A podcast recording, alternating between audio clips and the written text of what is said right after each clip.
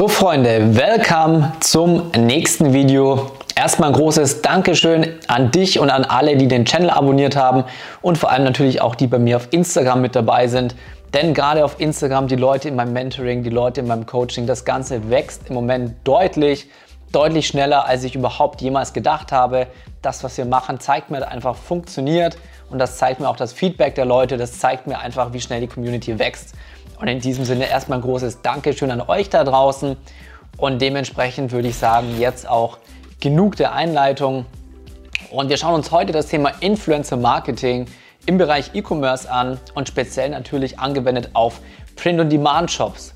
Denn Influencer Marketing ist heute eine Sache, die nicht mehr wegzudenken ist. Es gibt so viele Leute da draußen, die verdienen ihr Geld, die leben komplett logischerweise als Influencer, indem sie große ich sage jetzt mal, große Nischenseiten aufbauen, also eigene Seiten, Profile, auf denen sie dann praktisch logischerweise die Produkte von anderen Unternehmen vermarkten und verdienen wirklich teilweise, wenn die richtig, richtig viele Follower haben, mehrere tausend Euro pro Post. Ja, also wie man sieht, wenn du das entsprechende Potenzial hast, kann man auch als Influencer nicht schlecht leben.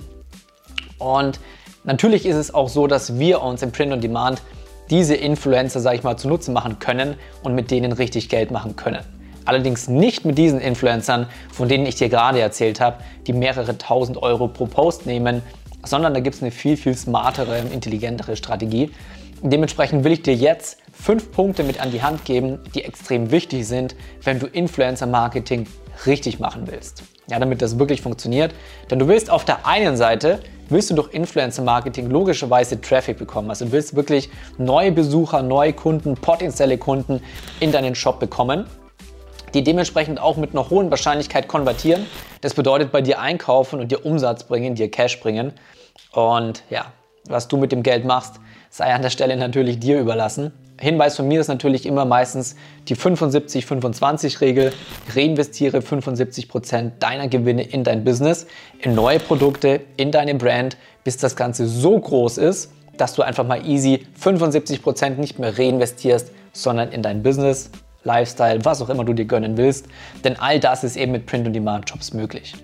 Auf jeden Fall, Punkt Nummer eins, wenn du ähm, Influencer-Marketing mit Print-on-Demand-Shops richtig machen möchtest, dann achte darauf, was wir sowieso machen, dass du einen Nischen-Store hast, dass du einen Nischen-Shop hast, dass du als Experte in deiner Nische positioniert bist. Denn wenn du keinen Nischen-Shop hast, du musst immer dran denken, Influencer sind selber in Nischen positioniert. Ja, du hast Fitness-Influencer, die sind logischerweise in der Fitness-Nische positioniert. Dann hast du Fashion-Influencer, die ganz speziell für, für Modemarken und so weiter dort Werbung machen. Das heißt, als Influencer bist du selbst positioniert. Das heißt, ein Influencer, der im Fitnessbereich unterwegs ist, der will jetzt nicht gerade Werbung machen für irgendein Unternehmen, für irgendeine Marke, die mit Fitness entweder gar nichts zu tun hat oder sogar im Gegensatz zu Fitness steht. Ja? Das heißt, jeder Influencer will Produkte bewerben, die zu seiner Nische, die zu seiner Seite passen. Warum? Auf der einen Seite will er natürlich auch, dass einfach der rote Faden in seinem Profil, sage ich mal, erhalten bleibt. Gleichzeitig hat er sich ja eine Followerschaft aufgebaut. Deswegen ist er ja Influencer. Ja, und Influencer haben in der Regel viele Follower. Und diese Follower wissen ganz genau, wofür dieser Influencer steht und wie dieser Influencer positioniert ist. Das heißt, wenn der plötzlich Produkte auf seinem Profil vermarkten würde, die mit seiner Nische gar nichts zu tun haben oder sogar im Gegensatz zu seiner Nische stehen, könnte das natürlich auch einen mega Vertrauensbruch zwischen dem Influencer und seinen Followern erzeugen. Und das ist super wichtig. Der Influencer wird auch nur Sachen machen, die für ihn gut sind. Das heißt, wenn du einen Nischenshop hast und du suchst dir gleichzeitig eben Influencer in deiner Nische, dann passt das eben zusammen. Dann funktioniert Influencer Marketing auch. Und dann hat der Influencer eben auch einen Anreiz, deine Produkte in seinem Profil zu vermarkten. Aber eben nicht, wenn er nicht in der gleichen Nische ist. Ja, sonst Vertrauensbruch zu seinen Followern. Zweiter Punkt ist, der wirklich wichtig zu beachten ist, achte darauf, dass du dir eben nicht einfach nur Leute auf Instagram suchst, die super viele Follower haben, die eine große Reichweite haben, sondern achte darauf, dass du dir halt auch ganz genau die richtigen Influencer in dieser Nische suchst. Ja, wie auch schon beim ersten Punkt. Achte nicht nur darauf, dass sie viele Follower haben, sondern achte darauf, dass sie in der gleichen Nische positioniert sind. So, nächster Punkt ist natürlich, achte auch darauf, dass du mehr mit sogenannten Micro-Influencern zusammenarbeitest. Ja, Micro-Influencer sind Influencer, die haben meist Follower zwischen 0 und 10.000, 20.000, 30.000 Leute. Denn was ist der Unterschied zu diesen richtig großen ähm, Influencern mit 100.000, 300.000, 500.000 oder mehr Followern?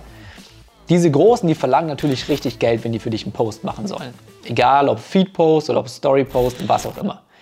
Wenn du aber mit Micro-Influencern zusammenarbeitest, dann ist es häufig so, dass die ihre Reichweite gar nicht so zu schätzen wissen. Ja, das sind teilweise Leute, die haben noch nie in ihrem Leben für irgendein Unternehmen irgendwelche Produkte vermarktet. Heißt, wenn du auf die zugehst, fühlen die sich teilweise richtig geehrt, dass sie zum ersten Mal Produkte für Unternehmen vermarkten dürfen. Und denen reicht es dann meistens komplett aus, wenn du denen einfach ein Gratisprodukt schickst. Das heißt, du hast einen extrem geringen Aufwand und hast aber einen extrem hohen äh, potenziellen Profit. Also dein Chancen-Risiko-Verhältnis zwischen was investiere ich und was kann ich dafür zurückbekommen, ist sehr, sehr hoch. Vor allem diese Influencer sind da logischerweise auf Instagram unterwegs.